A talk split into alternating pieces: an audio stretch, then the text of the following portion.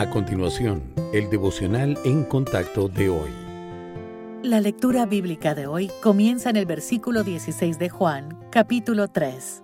Cristo dice, porque de tal manera amó Dios al mundo, que ha dado a su Hijo unigénito, para que todo aquel que en él cree no se pierda, mas tenga vida eterna. Porque no envió Dios a su Hijo al mundo para condenar al mundo, sino para que el mundo sea salvo por él.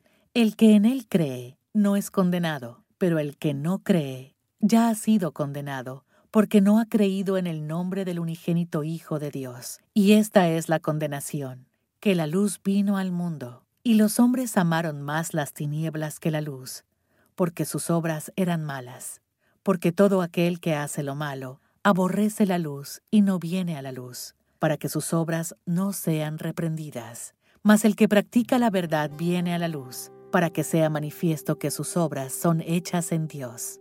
A todo el mundo le encantan los regalos, pero muchas personas rechazan el mejor regalo que se haya dado. Este regalo es el Hijo de Dios y el término unigénito expresa su singularidad. Nunca ha habido nadie como el Señor Jesús, quien es Dios y humano. Él es el único que vivió sin pecar y murió en lugar de la humanidad pecadora.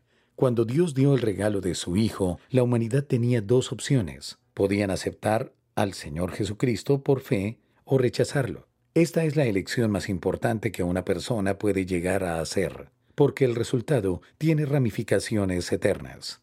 Un día Dios juzgará a las personas que ha creado, y ese juicio se basará en lo que hayan hecho con el regalo de su Hijo. Quienes crean en el Salvador no serán condenados porque han recibido la vida eterna. Pero Juan 3:18 dice que quien no cree ya ha sido juzgado y condenado por su incredulidad. El factor determinante entre los que aceptan y los que rechazan es el objeto de su amor. Los que rechazan al Hijo de Dios aman el pecado y no quieren cambiar, pero los creyentes vienen a Cristo porque aman la verdad y desean la justicia. ¿Con cuál de ellos se identifica?